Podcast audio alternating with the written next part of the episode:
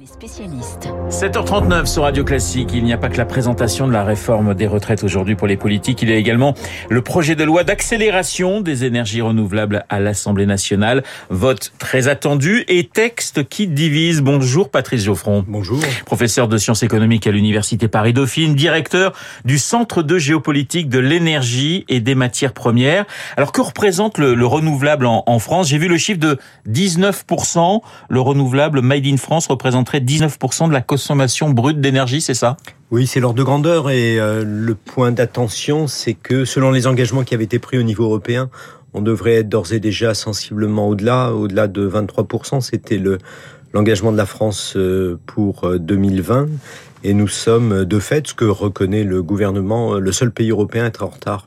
Les autres pays européens sont à, à, à, ce seuil de 23% à peu près Alors les, les seuils les ont, voisins. ont varié selon les, les, différents pays, mais en tout ouais. cas, voilà, par rapport à notre tableau de marche, nous sommes en retard et, et évidemment, il y a un grand défi pour l'horizon 2030, puisque globalement, à l'horizon 2030, on doit être très largement décarboné à moins 55% avec un très fort, une très forte contribution des, des renouvelables, d'où la nécessité de ce projet de loi d'accélération. Alors Patrice Geoffron, l'idée du texte est de multiplier par 10 hein, d'ici 2050 la production d'énergie solaire et de déployer 50 parcs éoliens en mer. Ça vous semble ambitieux? Alors moi, ce qui me paraît de fait problématique, c'est, enfin, de 2050, c'est très loin et nous devons faire face à une crise dans le très court terme. La guerre avec la Russie et ses effets énergétiques sont appelés à durer et, et à marquer toute cette décennie. Donc, on a une problématique vraiment d'accélération à court terme. Lorsqu'on observe sur le court terme les moyens de production qu'on peut déployer assez rapidement pour l'essentiel, c'est du photovoltaïque. Oui. Et donc dans le projet de loi, il y a la volonté d'accélérer en matière de photovoltaïque avec des mesures qui pour la plupart sont des mesures de bon sens, euh, notamment pour euh, essayer d'identifier du foncier qui n'a pas de grande valeur ou de conflit d'usage. Ça peut être le cas au bord des routes, des autoroutes euh, notamment, pour vous donner un ordre de grandeur.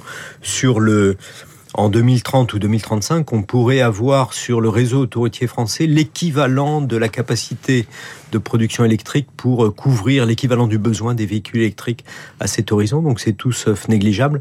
Mais de fait, y compris pour euh, ces, ces, espaces qui sont peu disputés, euh, on est on est en retard. Tout, euh... Il y a aussi ces histoires de parking ou de gare où on pourrait mettre oui. des, des, des panneaux solaires. Ça vous semble aller dans dans le bon sens et de l'intelligence? Oui, oui, de fait, parce qu'on n'aura pas dans ces domaines, donc il va y avoir une obligation pour les parkings à partir de 1500 mètres carrés, l'obligation d'avoir des ombrières, oui. euh, qui peut permettre également de contribuer à, à, à recharger des véhicules électriques, par exemple.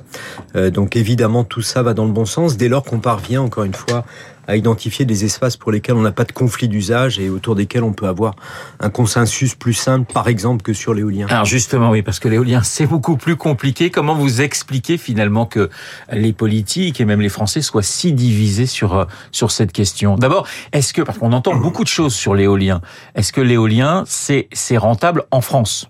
Alors si on avait beaucoup plus d'éoliens à l'heure actuelle, on se porterait beaucoup mieux, ça y a absolument pas de doute. Ouais. Euh, voilà, la, la, euh, la crise actuelle nous a conduit, et notamment les difficultés transitoires certes du parc électronucléaire, nous ont conduit à importer beaucoup d'électricité de nos voisins, en partie du charbon d'Allemagne, mais également beaucoup d'éoliens d'Allemagne, de photovoltaïque d'Espagne.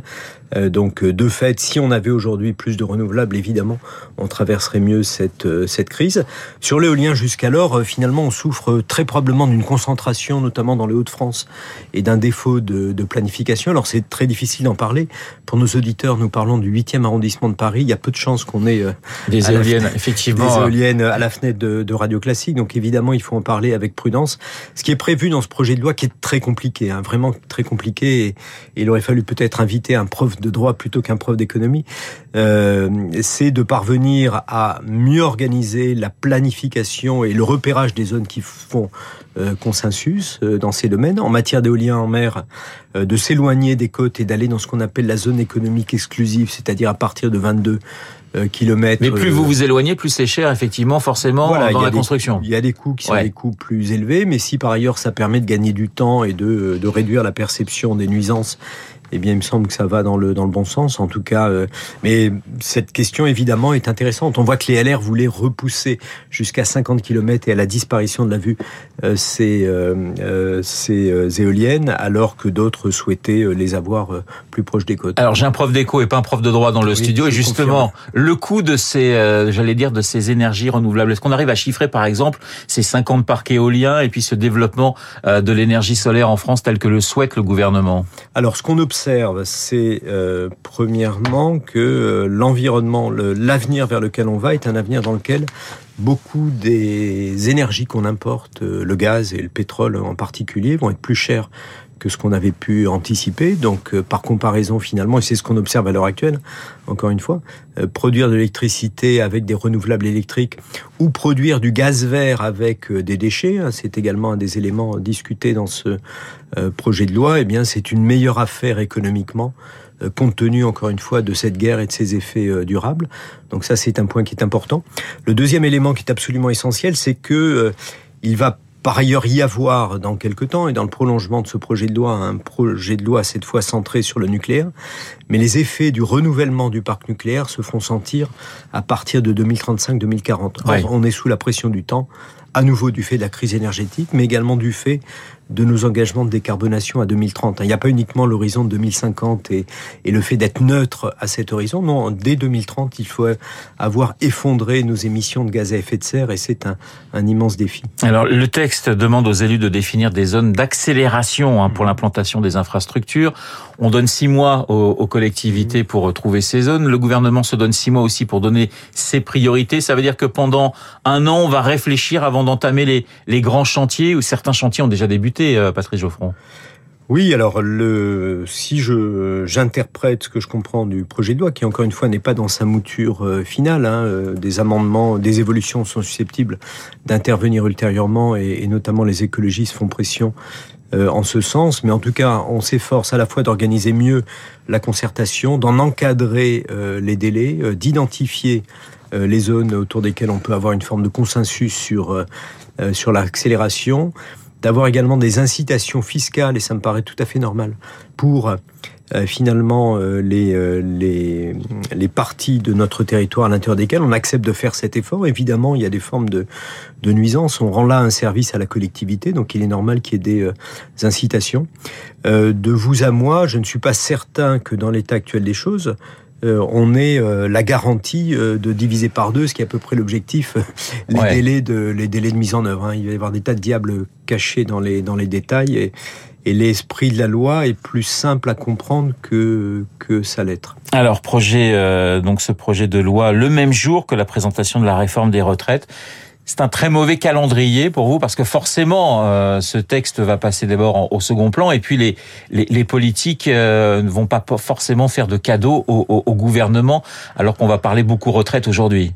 Oui, il y a à l'évidence une euh, un concours de circonstances, mais on peut inverser le propos et considérer que finalement il est intéressant. C'est l'occasion de se rappeler euh, ce que si on veut euh, avoir une retraite et pouvoir se projeter plus loin dans ce siècle, il vaut mieux qu'on ait des renouvelables, il vaut mieux que de manière générale on soit décarboné. Hein. Ce qu'on est en train de comprendre finalement au cours de ces dernières années, c'est à quel point les économies européennes et notamment l'économie française est très très fragile face à des chocs comme celui que nous vivons. Euh, le choc qui a conduit à la crise des Gilets jaunes, c'était également un choc pétrolier.